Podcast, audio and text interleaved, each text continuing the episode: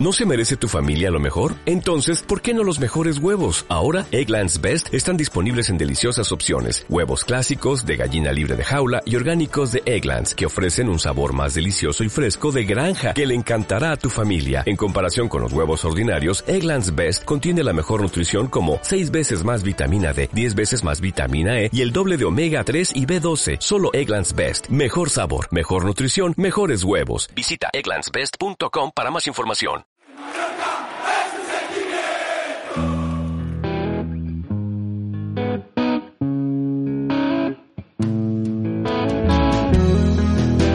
Yo, que quiero a este club, que quiero a esta isla, El Mallorca me dio todo, me dio lo que soy. Mi amor siempre ha sido Mallorca. El Mallorca pasa antes que todos los otros clubes del mundo.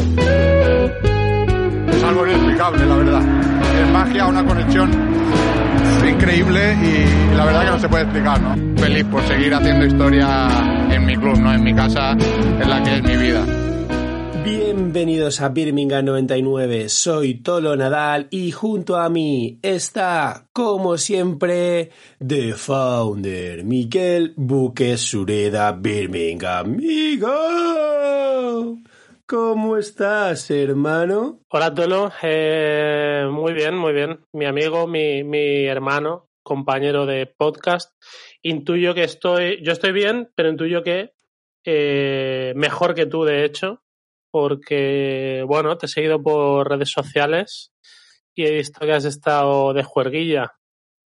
Bueno, he estado, he estado en Madrid, me fui a visitar a nuestro queridísimo amigo Álvaro Cobarro de la meseta mallorquinista y, y bueno, me hizo de Cicerone y me dio caña, me dio caña el tío, pero bueno, lo importante es que llegamos al partido y lo disfrutamos y lo pasamos muy bien. Hoy estoy cansadísimo, o sea, no es que tenga resaca y nada de esto, simplemente es que no puedo con mi vida. Ayer llegué tan cansado que no me podía acostar, ¿sabes? Cuando estás tan agotado que, que te cuesta hasta dormirte. Pues eso me pasó. Me sirvió para ver a la final de Carlitos Alcaraz, pero hoy, hoy lo estoy pasando mal, lo estoy pagando. Pero bueno, ¿tú cómo estás, Miguel? Porque creo que me has insinuado que no estás del todo bien. Eh, estoy. Creo que tengo una costilla fisurada. ¿Qué me No, dices? es la primera vez que tengo algo parecido a una rotura de hueso. eh, así que no puedo diferenciar mucho, pero por lo que dicen las costillas, una rotura de costillas duele muchísimo más. A mí me duele, pero dicen que duele muchísimo más. Y sí, la semana pasada dije, bueno, eh, hoy ha comenzado el cole de nuevo, como todos los niños, como sabrán los padres de los padres de niños que escuchan el podcast o los que tengan Twitter y vean cómo lo tuitean los padres de niños. Y dije, bueno, vamos a terminar bien el. Vamos a terminar bien el- las vacaciones. Digo, vamos al, Palma, al Palma Jump. No sé si sabes qué es el Pal- Palma Jump. Sí, sí, sí, soy. Está, está cerquita de Somos, Estoy así al una- tanto de su existencia. Un, sitio ahí lleno de camas elásticas, muy guay, a lo Ninja Warrior. Y, y bueno, hay diferentes eh, cosas que hacer. Una de ellas es como atravesar una especie de tronco a lo Grand Prix, eh, tipo, más que Grand Prix, tipo humor amarillo. Y uno cuando lo ve en la tele, pues parece muy fácil. Pero luego cuando pone un pie encima y eso empieza a rodarle bajo los pies, pues nada, me- eso me pasó, me rodó, me pegó un costalazo bastante tremebundo contra, contra el tronco supuestamente acolchado y, y bueno, la gravedad unido a mis más de 100 kilos de peso, pues me hicieron pegarme una hostia fina. Di con las costillas y mira, se acabó el juego para mí. Miguel. Miguel, porque soy, soy de esos salvajes que no van hasta que no están retorciéndose de dolor, pero estoy con antiinflamatorios y tal, que eso me va bien. Por lo, por lo tanto, intuyo que roto, roto no está, porque con una pastillita igual no se me pasaría. Pero bueno, renqueante y cercano a los 40, es lo que, es lo que toca. Pero a ver, Miguel, dos cosas. Uno, tío, que ya tenemos una edad como para meternos eh, según dónde. Y dos, pero como no has ido al médico, tío, si crees que tienes una costilla rota, Eh, igual deberías ir, ¿eh? Porque, porque no quiero saturar la sanidad pública. De, de, todas, de todas formas, por lo que digo, porque vale, me duele a. Al principio me dolía un poco más, pero yo creo que será o una fisura que no me van a hacer nada, porque no te escayolan todo el tronco por una fisura, o un. o un golpe muy fuerte, un edema o algo así, y bueno, también para el caso es lo mismo. O sea que. Y como parece que va mejorando, pues, pues lo he dicho. Pero vamos, que yo soy. alguna vez me he hecho alguna infección cortándome. O sea, este pitido. Alguna vez me he hecho alguna. Perdón, alguna vez me he hecho algún corte cortándome y lo típico que pues estás cocinando y tal y, y no vas corriendo a ponerte agua oxigenada, se me acaba infectando y bueno, no he ido al, he tenido que ir al médico cuando eso ya era, eh, era un calabacín o una berenjena, mejor dicho, el dedo. Porque sí, soy un poco desastre para eso. Pues sí, tío, es un buen desastre. Por cierto, la semana pasada prometimos que volveríamos a hacer un poco de jiji jaja. Mm, no digo que lo hagamos, pero eh, Recomendación cinéfila, cinéfila semanal, si se me permite. Vi el otro día el, la serie de Mike Tyson. Está muy chula, ¿eh? Está muy, muy bien. Muy bien. Big Mike. ¿Qué tal? Eh, que, explica un poco su vida. Es como la de Pamela Anderson y Tommy Lee. Un poco de ese rollo. No la vi, sé de qué va, porque en realidad la de Pamela Anderson toma como excusa esto del robo de las cintas de vídeo y creo que es más humor. La de Mike Tyson sí cuenta más su vida y su relación con. Bueno, su relación sobre todo con su antiguo entrenador, ahora no me acuerdo cómo se llama, pero el primero que le llevó, que, que es Harvey Keitel en la serie, y es brutal, no se le reconoce, tal vez porque está muy viejo y los actores tienen eso, que recordamos una, recordamos a Harvey Keitel en Pulp Fiction y luego no nos damos cuenta que va cumpliendo años, aunque no lo veas. Y, y sí, trata sobre su vida, sobre cómo empezó en el boxeo, sobre también los problemas conyugales, sobre él un poco explicándose. Es, el actor lo hace muy bien, la verdad. El ceceo y los gestos lo hace muy bien. Y luego encima si te gusta un poquito el boxeo como a mí, pues disfrutable también en ese sentido. El boxeo en el cine siempre eh, es más agradecido para la cámara que el fútbol, por ejemplo, que es muy difícil de, de grabarlo. Pues la chequearé, la chequearé con la esperanza de que sea mejor que la de Pamela Anderson y Tommy Lee, porque tuve que dejar la mitad porque, bueno, no iba a ninguna parte, básicamente. Eh, donde parecía que sí que íbamos a alguna parte, aunque al final no acabamos en el lugar que esperábamos, en el previsto, fue el Mallorca en la, iba a decir la mañana, el mediodía del domingo contra el Real Madrid en el estadio Santiago Bernabéu. Miguel, ¿cómo viste el partido? Se 4 a 1, que durante unos minutos nos dio para soñar. Lo vi probablemente más fresquito que tú, porque estaba yo estaba con aire acondicionado este, mientras se hacía la, mientras hacían la comida, porque el domingo es casa de ir a casa de los suegros.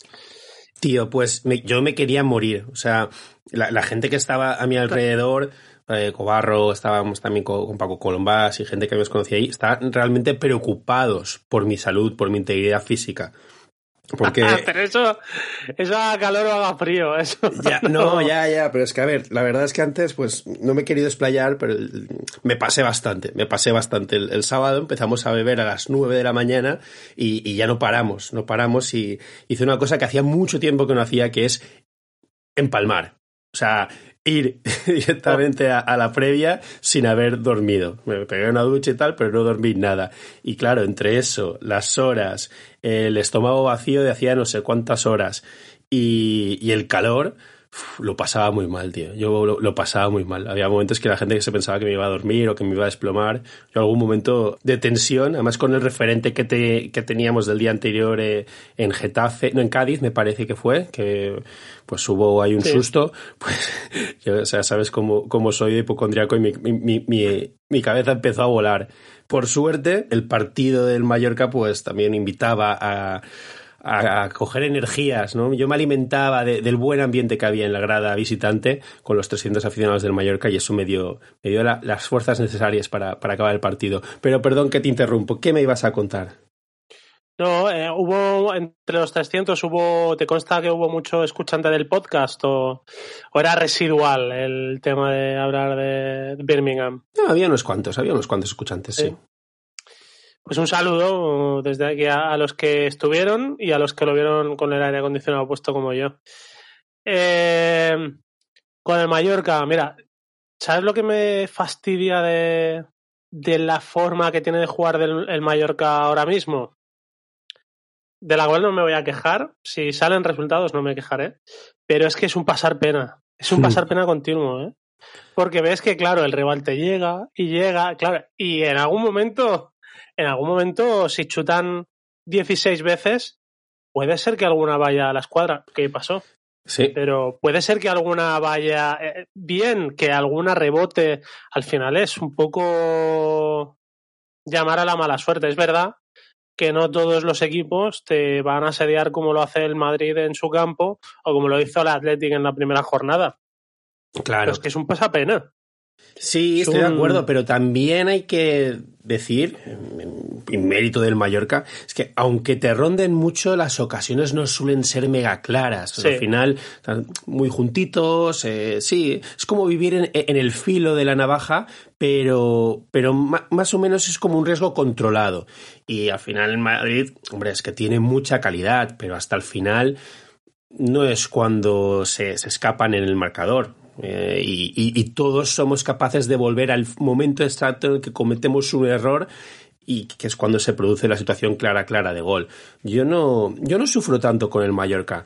Hombre, me puedo desesperar porque veo que nos cuesta generar, que nos cuesta crear, que nos cuesta llegar a la portería contraria, pero no sufro en exceso, ¿eh? es decir, ni siquiera el Bernabéu. Al final, sí, bueno, tiraban de lejos, pero entre que lo hacían en situaciones muy incómodas y que tenemos portero, estuve bastante tranquilo. Luego, si te burrean con jugadores de Rodrigo y Vinicius y tal, pues, oye, ¿qué vas a hacer? Una burreada es una burreada. Pero en general, vivo bastante tranquilo con este mayor. Claro, es que es que al final el Madrid para ganarnos, pues hay que ver los goles que hizo, que es ese de ese de de, de, ¿cómo se, de Fede Valverde, perdón, que lo mete por la escuadra con la zurda, luego dos slaloms de Rodrigo, que Stop That Rodrigo, como las cuentas esas de Twitter, y, y vale, y bueno, el, el último ya me parece bastante más anecdótico, 3 a 1 ya es anecdótico, pero es que el 4 a 1 ya, bueno, cuenta igual, pero, pero creo que la tensión es otra. Pero de hecho de esos dos goles, eh, los que son incontestables son el segundo y el tercero. Pero el cuarto, a ver, es un fuera de juego. A mí me da igual, porque me da igual perder el 3-1 que el 4-1 el minuto 92, ¿sabes? Pero si nos ponemos con, el reglamento en la mano, es fuera de juego. Y el primero, pues creo que todos los que vimos el partido vimos que ahí había que hacer falta. Yo odio esa expresión de, no, es que estos aprenden benjamines, no, estos aprenden alevines, como un futbolista profesional. Y me da mucha rabia porque lo repetimos mucho, se dan muchas situaciones, concretamente en el Mallorca, las que nos invitan a hacer ese comentario, pero sí, macho, es que es verdad es verdad. Y aquí yo al que señalo, como siempre, es a, Rodrigo Bataglia. Un Bataglia al que voy a empezar a llamar el influencer. ¿Sabes por qué? Pues porque salen todas las fotos. Salen todas las fotos, tío. influencer. Influencia negativa. Claro, pero hay una faltita en el centro del campo y tal. Luego, sí, es que estaba lesionado, tal, estaba tocado. Oye, pues está lesionado, que no juegue, me cago en la leche. Bueno, hay varias cosas. Primero, estás a punto del descanso, lo ves muy lejano, porque es verdad que Bataglia sale, sale en la foto, pero es que yo creo que el cambio de ritmo que le mete Fede, en cuanto quiere ir a tocarlo, ya no está Fede Valverde. Y otra cosa que creo es que jugando con una defensa de 5 que estaba en principio bien plantada, porque esperaba, es que todo el mundo acula un montón. En vez de uno por lo menos tratar de salirle un poco. Es que la simple conducción de Fede Valverde hace que los jugadores del Mallorca se planten en el punto de penalti. ni siquiera al borde del área, en el punto de penalti, y ninguno es capaz de salirle. No sé. Vale que en el, en el Madrid cualquier jugador es amenaza, pero precisamente si hay uno que dices, difícilmente voy a salirle al paso y me va a pegar un regate que me va a dejar seco, es Fede Valverde, no sé. Pero bueno, a posteriori siempre es fácil verlo. Luego, luego además de todo eso, es que Valverde la tiene que clavar con la zurda por la escuadra. Ya. bueno, mira, un golazo y fue una lástima porque además a mí me gustó mucho la primera parte del Mallorca. En la previa, eh, pues nos reunimos ahí todos los mallorquinistas y todos cuentábamos lo mismo. Vamos, hoy no ganamos ni de coña, es imposible que ganemos. Y todos nos conformábamos con no revivir lo del año pasado, con llevarnos seis goles del Bernabéu y quedarte con la sensación de que has perdido la mañana yendo a un partido de fútbol, ¿sabes? Y además se comentaba mucho, oye, pues yo, con que marquemos un gol ahí, que, sirva el 1-0, el 1-1 y tal, y nos podamos divertir un rato, me daré por más que satisfecho. Y, y te voy a decir una cosa, la primera parte superó mis expectativas. Y también un poco la primera mitad de la segunda parte diría que también. El inicio fue fulgurante con un jugador de Muriki que te la para porque es Courtois, o sea, a lo mejor otro portero no te la mm. para, y luego es verdad que hay un rechace que Kangin pues podría haber tenido un poco más de pausa y apuntar un poco mejor, pero dices, ostras, no era malamente, y luego eh, llega el golazo de Muriki también en una jugada, bueno, en, en un balón parado, pero por un jugador provocado por Mafeo, que eh, nos invitó a soñar. Y la verdad es que yo acabé muy contento. O sea, a pesar de que te me dan cuatro, acabé muy contento y disfruté mucho con la actuación del Mallorca. Creo que tiene bastante mérito y me hace ser optimista para las futuras visitas de los grandes en Somos. Porque si bien la semana pasada comentábamos que podía parecer que el Mallorca iba a estar más cómodo fuera de casa que en casa, por su manera de jugar, por no llevar la iniciativa y cedérsela al contrario, precisamente cuando te vengan los grandes a casa, pues el guion va a ser similar, pero con la ventaja de, claro, con el factor campo y afición. Así que, oye, igual este año, en vez de darme pereza, esos partidos contra Barça y Madrid, que se nos llena de aficionados de, de esos equipos grandes y que son como partidos que dan pereza, porque encima sabes que te puedes llevar 0,3, 0,4 en tu casa y aguantar a otros celebrando en tu cara y dices, eh, este año que vengan, eh, que vengan.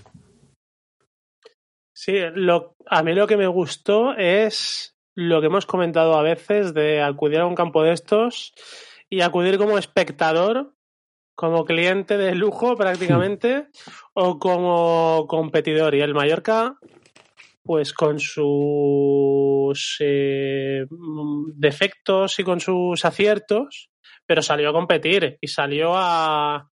solo hay que ver eh, la tralla que tuvo y que dio más feo en el lateral derecho y cómo Raillo, que bueno, no es dudoso de arrugarse, también en cuanto pudo estuvo ahí dando, dando caña no hablo de, no hablo en sí de dar patadas o de hoy salía que el banquillo decía pártelo o no sé qué. No hablo de jugar duro, sino de poner el pie fuerte y no arrugarse, sobre todo. Y fue algo que, mira, la, el, el, año pasado echamos en falta y, y, este sí que lo hemos tenido. Que al final pues uno puede decir que vale de poco, porque sí, el año pasado nos volvimos con seis, este año con cuatro, también es una goleada. Eh, pero es verdad que a mí tampoco te digo, tampoco me vale de mucha. Tampoco me sirve de mucho el competimos porque luego ya sabemos qué pasa. Hemos visto competir en el Bernabéu y luego cagarla al partido siguiente. Pero bueno, eh, por lo menos te da que pensar que es un grupo comprometido y que no se arruga y que, y que sabe a lo que quiere jugar, porque realmente quizás con menos atrevimiento, pero el plan es el mismo que se va a seguir en cualquier partido. No, no se ha cambiado. Así que, no sé, a mí me sé que hay cosas que no me no me sirven de consuelo, pero sí hay otras que, me gustan.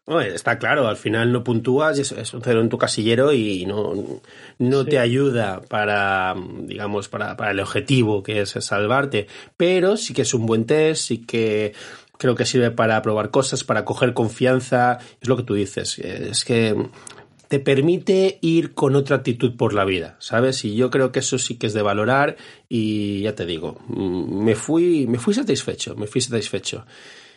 Como estoy muy satisfecho que con el rendimiento que están teniendo esta temporada Kangin y, Muriki, menuda dupla hemos juntado, ¿eh? Sé que nos repetimos, es verdad, cada semana lo mencionamos, cada semana hablamos de lo mismo, pero es que son la constante del Mallorca. Ahora mismo puedes confiar en dos cosas con el Mallorca. Uno, en que vamos a ser serio atrás y que no nos van a marcar en principio y toquemos madera demasiados goles tontos, ¿vale? Que si alguien nos quiere marcar se lo va a tener que currar y tener que hacer cosas extraordinarias como hizo el Madrid el domingo y sabes que Kangin y Muriki van a ser efectivos, que van a darlo todo, tanto en ataque y en defensa y que, que si tienen una lo normal es que la enchufen. Pues sí, eh, para mí eso arroja una, algo bueno y algo malo. Algo bueno es que tienes ahí una, dupla por encima de, tu nivel. O sea, Kangin no, ya después de cinco partidos ya no sorprende a nadie y Muriki sigue marcando goles. Es que ya lleva tres goles en cinco partidos. Me parece colosal. De hecho, tres goles en los últimos cuatro. El primer partido fue un 0-0. Eh, pero eso encierra algo que, bueno, invita a los otros jugadores a ponerse un poco las pilas. Es que no hay ningún gol en el que no hayan participado uno como asistente y el otro como goleador. Mm, haciendo memoria, en todos los goles ha estado implicado uno de los dos jugadores. Y de hecho, de los cinco goles, cuatro los han marcado ellos dos. El otro gol fue de Raello a asistencia de Kangin. Mm, me gusta mucho tener arriba dos jugadores de calidad, pero creo que hay otros jugadores que se tienen que poner un poco las pilas también. Y por ejemplo, Antonio Sánchez, esa que tuvo ahí, no la puede fallar. Oh. Iba a reservar el tema para más tarde, pero si quieres le damos ya, ¿eh? Porque ah, da rabia por, por, por, porque sabemos que el Mallorca es un equipo que tiene pocas ocasiones y que vale, que si ese es tu plan y aceptas jugar a tener pocas, hay que exigirte que las pocas que tengas hagas barraca. Eso me fastidió mucho porque además creo que se le hizo se hizo grande el escenario. Yo creo que a lo mejor eh, está en Somos o en el campo de, del Getafe, el tío la para, piensa, apunta y gol, porque vamos, pocos goles más fáciles va a tener en su vida. Además, viene de un jugadón del Mallorca con una acción preciosa de Grenier y oh, era esto que llama un momento de puertas corredizas. Si marcamos ese gol, tengo por segurísimo que no perdemos ese partido. Igual lo ganamos, igual lo empatamos, pero tengo seguro, seguro, seguro, seguro que no perdemos. Y fue ese momento. Ahí es cuando cambia el partido y el Mallorca se apaga. Sí, de hecho, el problema del Mallorca es no ser decisivo en momentos clave o no ser contundente.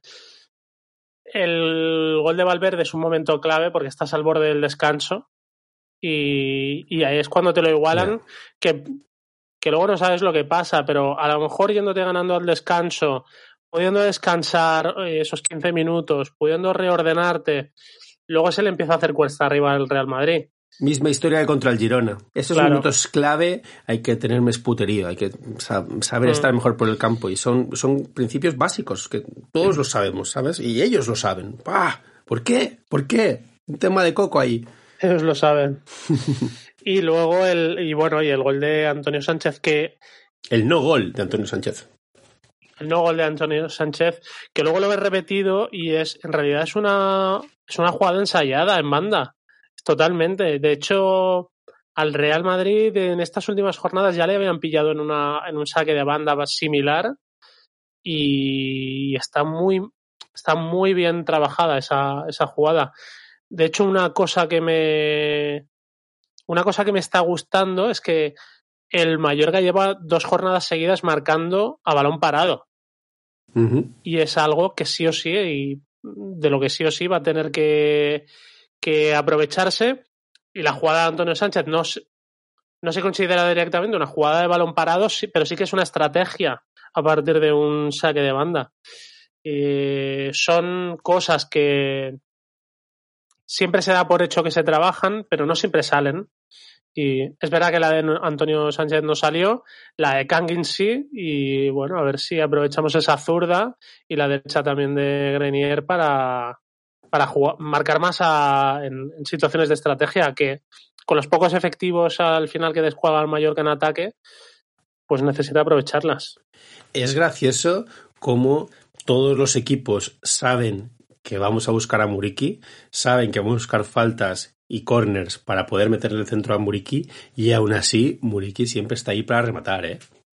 Tiene, apunta a jugador histórico, se mm. habla mucho de esto y tal, y hay gente que lo está poniendo a la altura de todo, hombre, no, no, le queda mucho camino por recorrer, pero es verdad que es inevitable eh, fantasear con la que puede ser la trayectoria de este tío en Mallorca, ¿eh?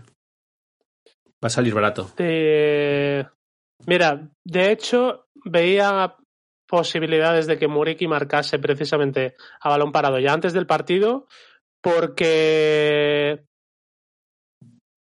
Porque presumía que el Madrid no sería especialmente temeroso de Muriki, por decirlo así. Que Ancelotti diría, a ver, si tengo a Antonio Rudiger, que lo puede.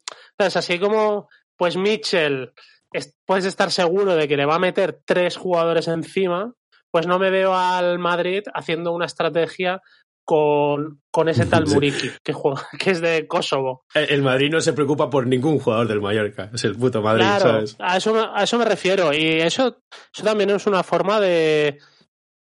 no de menospreciar, sino de subestimar un poco al rival. Y sí que me, sí que pensaba que podía ser que a, balón parado nos subestimasen. Precisamente porque tenemos un muy buen lanzador y tenemos un muy buen rematador. Y de hecho, Muriki pues se come a Mendy, le pone un poquito la mano para, para hacerse espacio y remata en el segundo palo. Eso sí, remata a bocajarro, que, que remata más fuerte con la frente que yo con el pie. Algún día eh, Algún día pondré los números generales, pero hoy me he estado dedicando a. Este mediodía mientras comía, me he estado dedicando a, mirar goles de Muriki. Eh, es una chorrada, pero uno ve cómo remata Muriki. En el Mallorca ha marcado seis goles de cabeza, si no voy mal. ¿Cinco o seis? Creo que seis goles de cabeza ya, eh, de un total de mm, ocho, puede ser. Puede ser, no lo sé. Nueve. Nueve porque marcó dos de penalti y uno, de, y uno con el pie. Bueno, la gran mayoría han sido de cabeza, podríamos decir. En el Fenerbahce metió 17 goles, solo cuatro fueron de cabeza. Pero todos al primer toque. Tengo entendido que marcó como 20 y los 20 al primer toque. Una, una burrada así a luego, a luego Sánchez. Pero la mayoría con el pie. Uno, uno ve cómo remata Muriki y piensa, bueno, cualquier equipo que le tenga balones a la cabeza de Muriki y que destroce. No, no. En el Fenerbahce metió cuatro con el pie, ¿eh? De, 17, creo que fueron.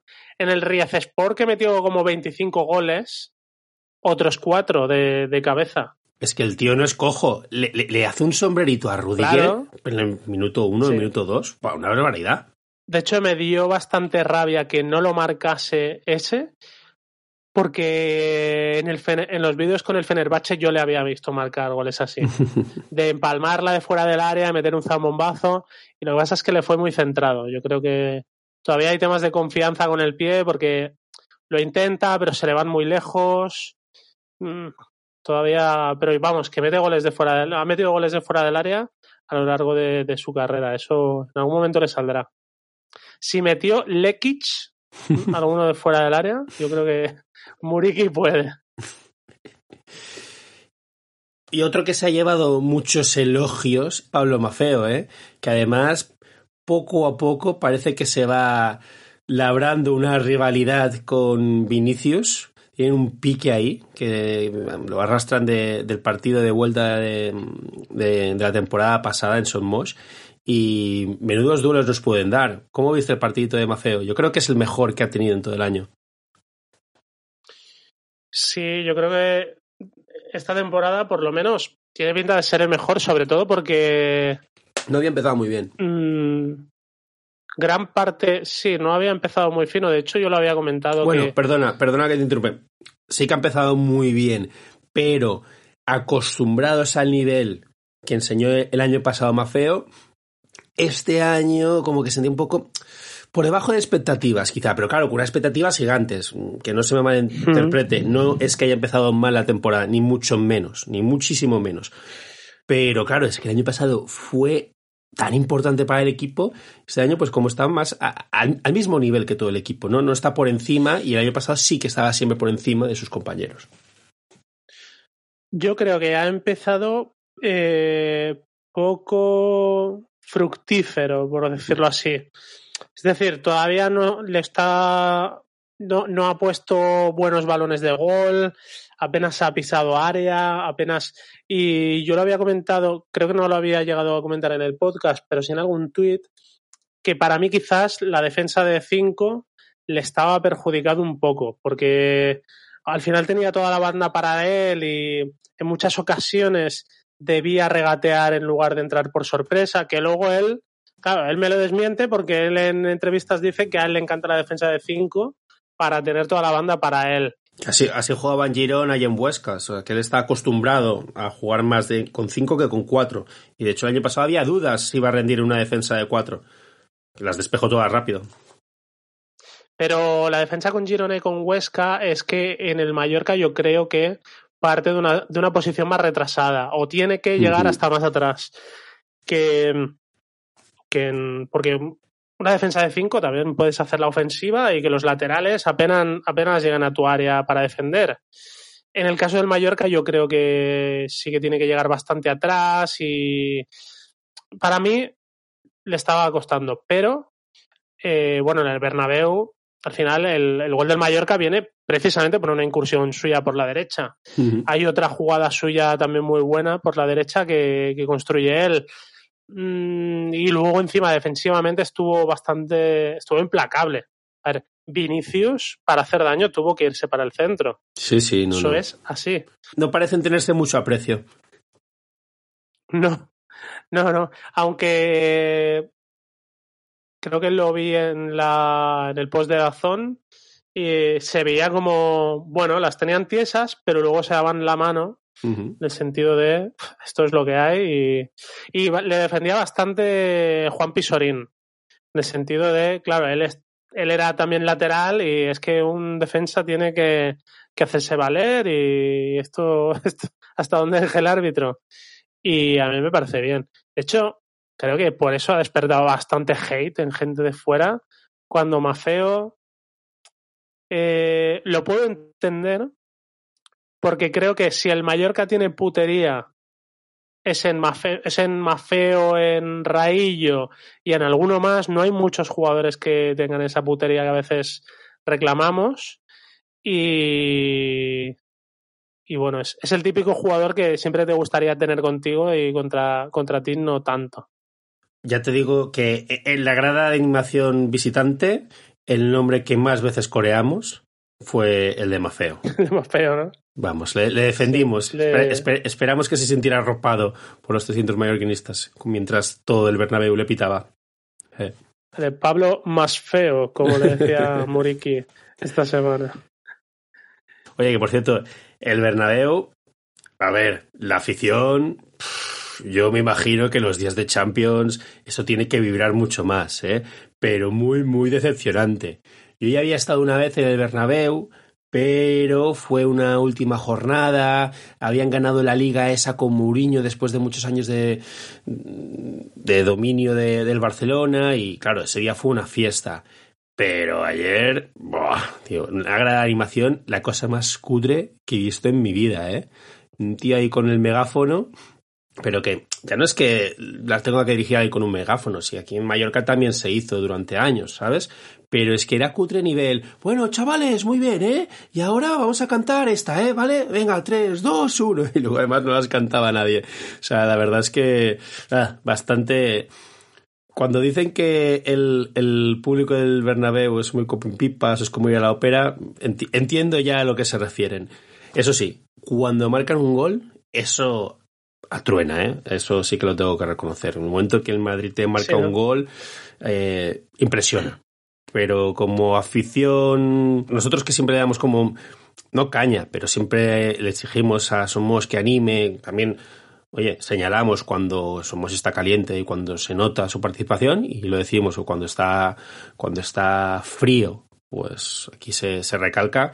Vamos, Somos se come con patatas ¿eh? al Bernabéu en ese sentido. Bueno, somos también. Yo el primero somos un poco piperos a veces.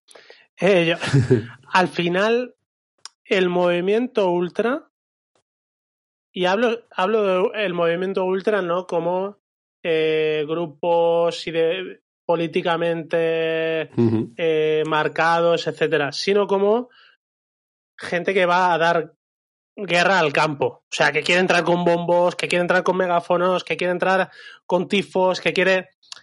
que ese movimiento ha sido muy denostado, pero es que es el que es el que Mm, al final mueve el cotarro de animación.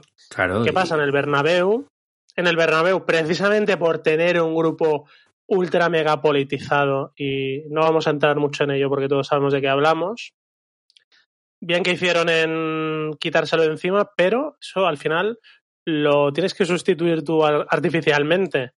Y yo no lo he visto en persona, pero por lo que se ve en televisión, pues se nota que es muy artificial. Sí. Precisamente muy además muy dirigido desde el club, muy blanco, valga la redundancia. Firman un contrato, tío. Si firman un contrato de que les dan un precio a cambio de que canten todo el rato. Pero sí, las canciones les eran poco naturales. Eran muy parecidas a las que cantamos en Somos. Eso sí, creo que en esa gran animación deben consumir algo antes de, los partidos porque las cantaban como a, a, doble velocidad y se hacía como, se hacía como raro. Pero claro, la gente, el resto del estadio, si no, no se las sabe, entonces no acompañan. El único momento en el que se animan un poco y tal es pues cuando cantan el No te voy a querer y cosas así, que, que, las conoce todo el mundo. Mm.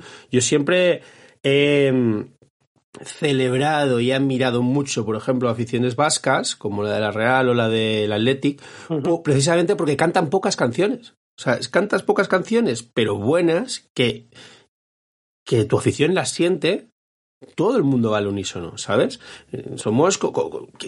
¿Qué, qué, levanta Somos? Pues el Mallorca es un sentimiento. Pues, pues canta el Mallorca es un sentimiento. Da igual si la cantas 10 o 15 veces durante un partido. E, eso es lo que se nota, eso es lo que da calor a, a los jugadores cuando canta todo el mundo al unísono. Y eso creo que en el, en el Bernabéu no se dio. Aparte de que hay mucho quillo en el Bernabéu, pero ese es otro tema. Templo de quillos. Sí, sí, sí, sí. Mucho quillo, mucho quillo. Eh, pensaba que estaban extinguidos ya los quillos, que eso se había, Están todos se había sustituido por otra tribu urbana. Están todos en el Bernabéu. Eh, quien no es un quillo, para nada, es como lo contrario de un quillo, es el gran Íñigo Ruiz de Galarreta, que ayer volvió a la titularidad. Volvió a la titularidad en un escenario inmejorable, el Bernabéu, y yo lo vi muy bien, ¿eh? No parece que haya estado fuera nueve meses.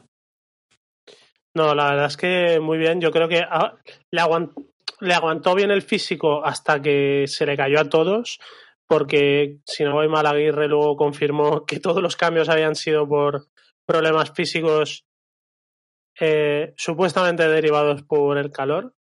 Y, y a Ruiz de Galarreta se le vio muy bien desde el principio y además viendo que era el que tiene más criterio a la hora de mover el mm. balón y de...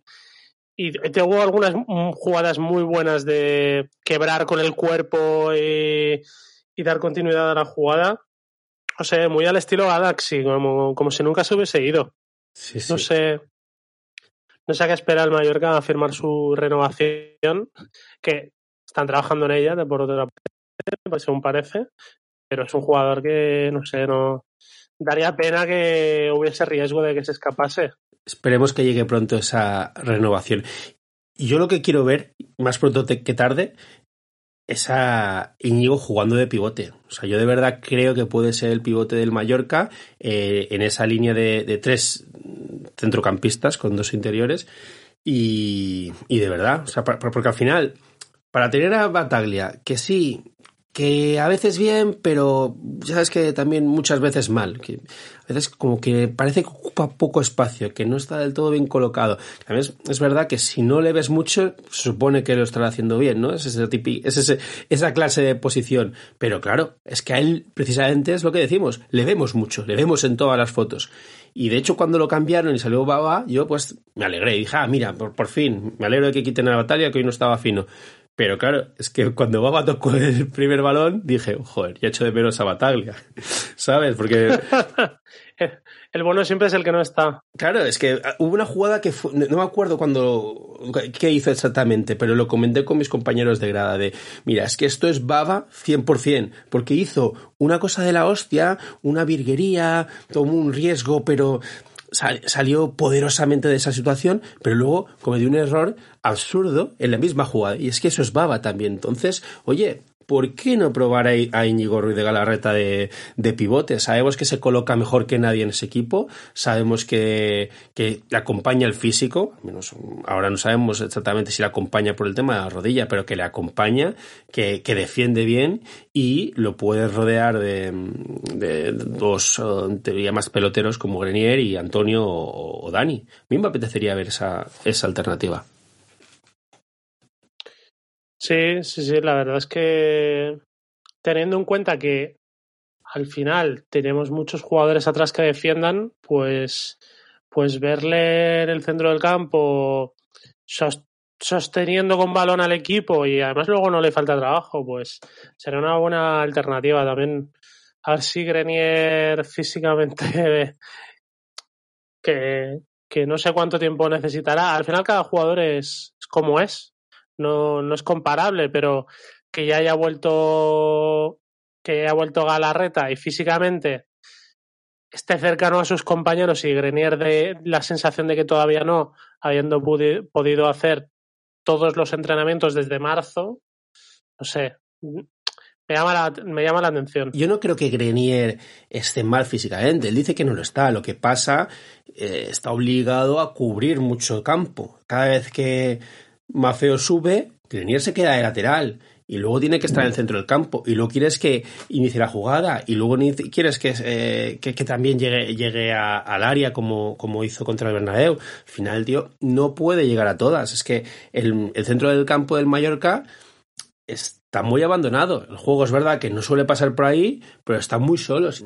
Y creo que eh, estarían menos solos prescindiendo de Bataglia, la verdad. Es que, pobrecito, le, doy mucha caña y me cae bien, ¿no? Y creo que sí, es un jugador de la marca de aprovechable, pero creo que el Mallorca necesita un poco más de presencia, un poco más de, de calidad y un poco más de visión ahí en el centro del campo. Sí, la verdad es que, bueno, al final es que uno lo piensa y le faltan tan poquitas cosas al Mallorca como hmm. para estar más arriba en la tabla. Pero son tan visibles. tanto, sí, pero me refiero a que ha, habido tantos detallitos. Y si esto fuese un poquito mejor, y si el balón de Kangin Lee al larguero hubiese dado, y si el otro día el remate de Abdon que se va por esto, no sé, hay, hay cosas que están muy, muy cerca. Pero supongo que es el fútbol también. Eh, es un poco, a veces el fútbol es como la secuencia de inicio de match point, esa que da la pelota a la red y puede caer de un lado o puede caer del otro. Pues pensamos que todo está controladísimo y hay tantas veces que, que el fútbol es algo cercano a eso, a una pelota que da la red y puede caer de cualquiera de los dos lados, que, que da miedo de todo. Eso, eso te das cuenta cuando te vas tú al descenso. pues sí, pero mira, agarrémonos a eso y, y celebremos que que no tengamos más puntos por detallitos, por momentos de pura suerte, por caprichos del destino, porque eso quiere decir que estás en la pelea. Si tuviéramos la sensación de que hemos perdido, qué sé, ocho puntos porque nos han pasado por encima todos los partidos, el panorama sería mucho peor. El Eche no pierde ayer 4-1 por, por los detalles. Exactamente. Por ejemplo. Exactamente. Vamos pues a, a dar por finiquitado el tema del Bernabéu y vamos a hablar de cosas pues más que nos da más pereza, que más desagradables, pero que creo que tenemos que tocar. Nuestro flamante fichaje, Tino Cadebuere, parece que, que, no va a debutar al menos hasta enero o febrero, ¿no? Que se ha lesionado en un entrenamiento y tiene mala pinta. Tío, es verdad. Igual vas a tener razón con lo que teníamos un equipo muy justo, ¿eh? Yo he defendido el, la, la, el mercado de fichajes, lo he defendido. Creo que el Mallorca necesitaba todas las piezas que necesitaba, pero claro, mm, cuentas con un ángel sano, cuentas con tener a, tu delantero, cuentas con tener a Cadewere sano, cuentas con tener a Mazzano. Al final siempre pasan cosas, uh, precisamente en Mallorca, raras de explicar y apuestas importantes se ven fastidiadas en extrañas circunstancias.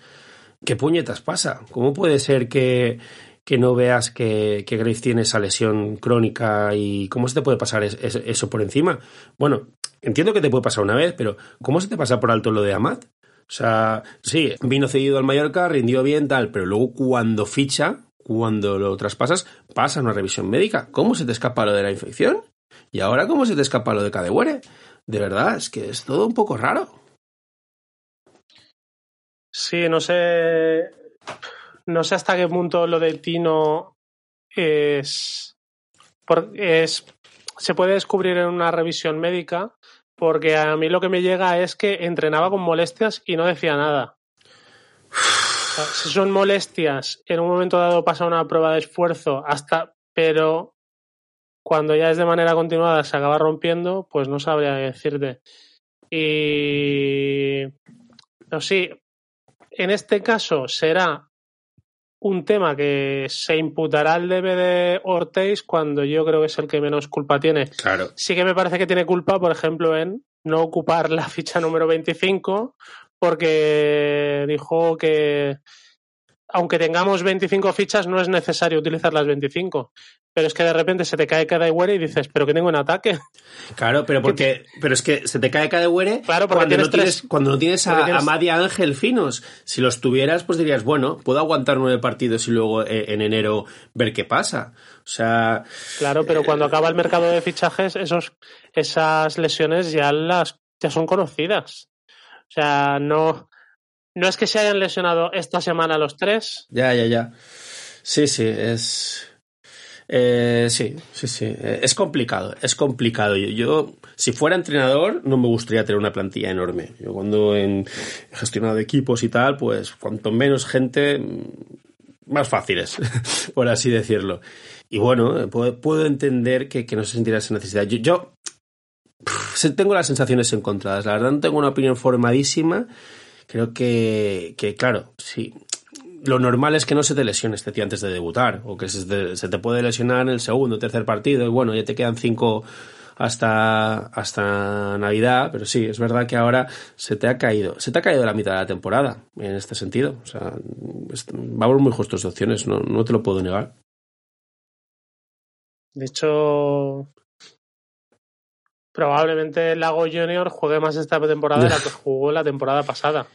Ya. Yeah. Oye, ¿y, ¿y, tú qué harías? ¿Acudirías al mercado de, de agentes libres ahora para ocupar su, su, su ficha, la ficha de Cadewere? La de Cadewere no la puedes ocupar, sería la libre. Yo es que he ojeado por ya ojeé por encima lo que había libre y alguien me ha dicho a Delta Arab, digo, pero si este si está loco, sí, si a Delta Arab es un tío que está literalmente de loco. Me flipaba. Y... En 2011 era muy fan de este tío. Claro, sí, sí. Y a mí, con el reading, molaba un montón, con, con, pero. Con, lo, con, el Quiz para Rangers. Con el Quiz para Rangers, perdón. Que por, me, me he confundido por los colores. Sí, en la época que en diarios de fútbol hablaban de él, luego ibas a YouTube y flipabas. Pero no sé, es que me parece que hay.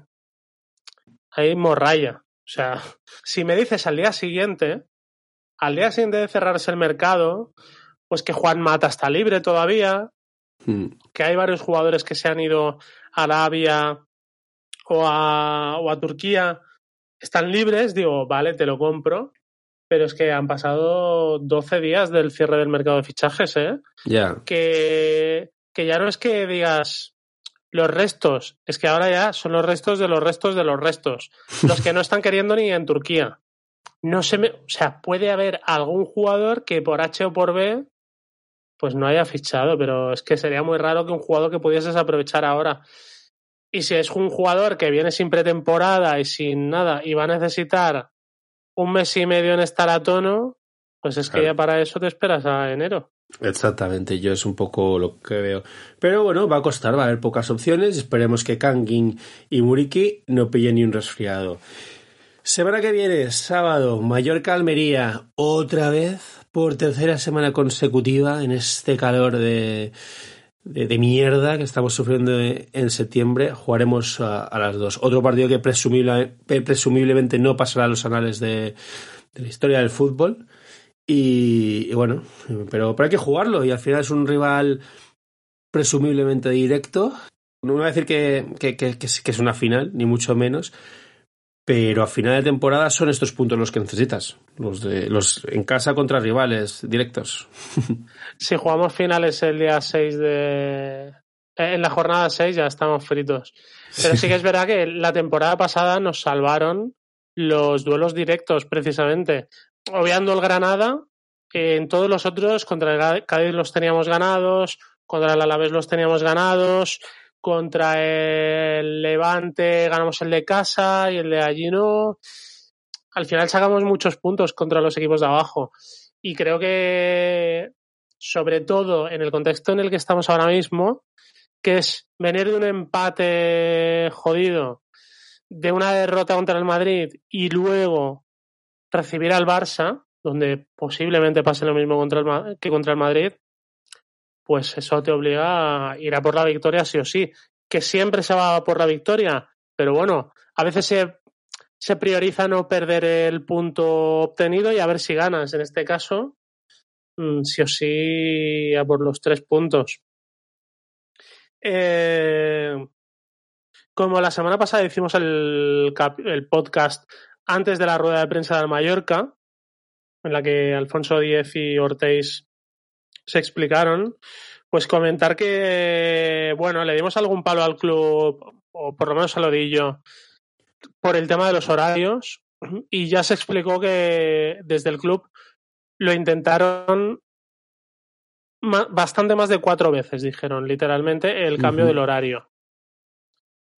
Hay que decir que, bueno, mira, si Yo resulta que han ¿eh? hecho todo lo posible, yo me lo- no, sí, sí, no tengo por qué creérmelo, pero entonces tenemos problemas de comunicación, ¿eh?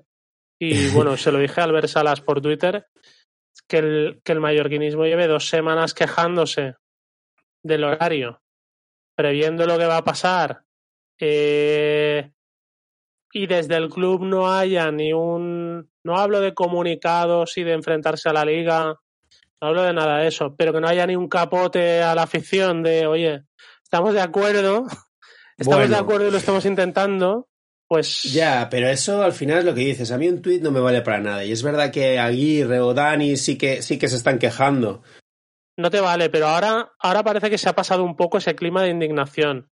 Pero acuérdate la semana pasada, como estábamos Sí, sí. encendidos, precisamente por no conocer la situación que había detrás exactamente, que era de el club lo están haciendo lo posible, que es verdad que hubo una tormenta perfecta, eh, se mezcló con el tema de los bares nuevos, se mezcló con todo, bueno, Miguel, a la Pero- gente se la suda. A la gente se la suda. Y la gente va a seguir culpando al Mallorca, va a seguir culpa- culpando a los americanos, va a seguir cul- culpando a Kangin, va a seguir culpando a todo el mundo. Y la gente se la suda.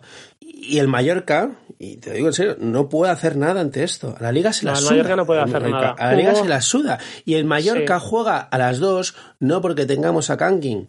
O sea, es un factor que ayuda. Y, la liga dice, el Mallorca, que en España no me lo ve nadie, porque no lo ve nadie, pues al menos me lo ven en Asia. Pues sí, lo pongo ahí. Pero aunque no jugáramos, aunque no tuviéramos a Kangin, seguiríamos jugando más partidos que otros equipos a las dos. ¿Por qué? Porque a las dos pone el partido que no quiere ver nadie. Tú te vas a la lista de audiencias de, de, de televisiones eh, privadas y te, y te pones a buscar todos los fines de semana, vas a ver que el partido del Mallorca suele ser el menos visto de su día.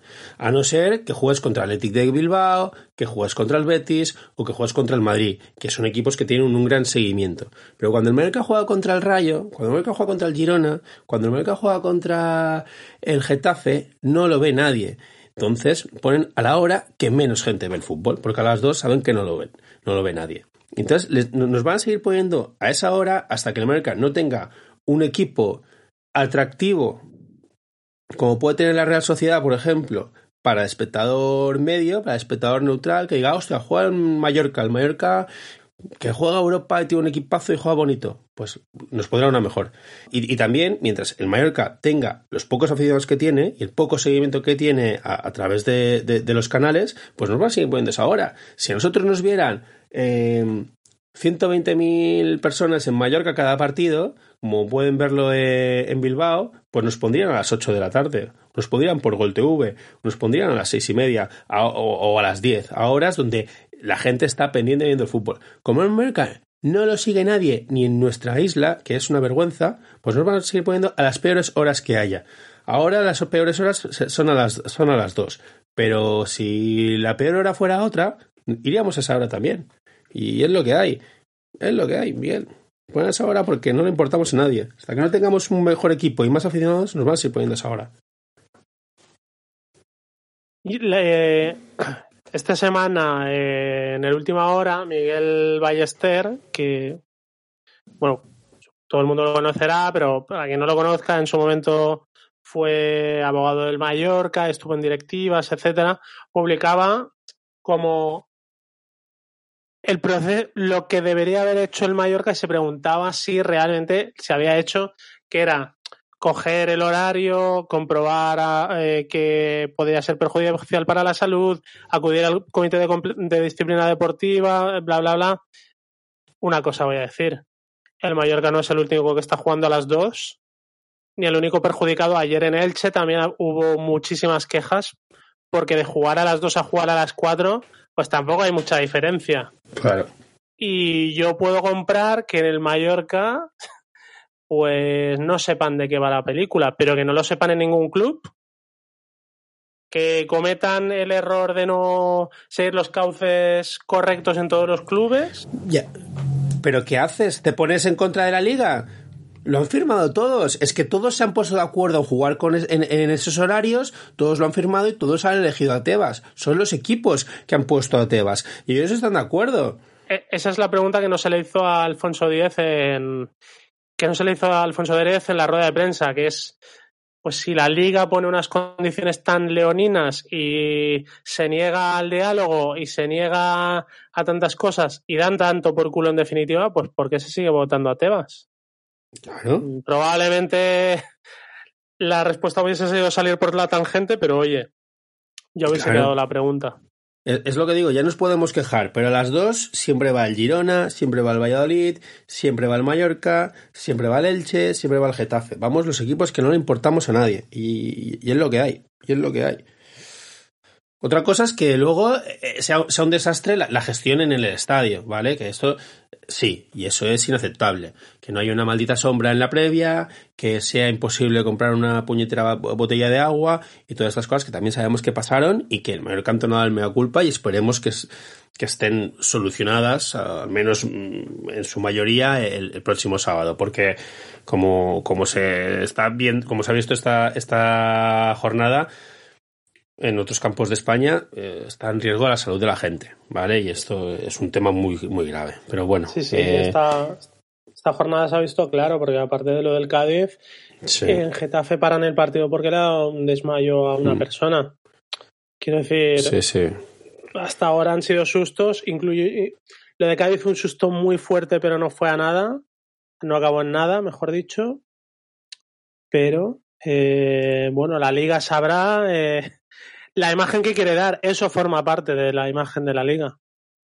Es decir, al final las comparaciones son odiosas. En Inglaterra llega tarde un tren y te paran el partido para que lleguen los aficionados porque piensan en ellos. Eh, en España los aficionados están en riesgo y no te cambian la hora del partido. Bueno, Miguel, eh, me da un poco por culo acabar eh, tan cabreados el podcast cuando creo que nos estaba quedando divertido y optimista y tal. No sé si hay algo que se te ocurra que puedas decir para, para arreglarlo, para acabar una nota alta. Y si no, pues los escuchantes se tendrán que joder y acabar el podcast cabreados, que bueno, a veces pasa. Bueno, te- una, una noticia alegre para el Mallorca.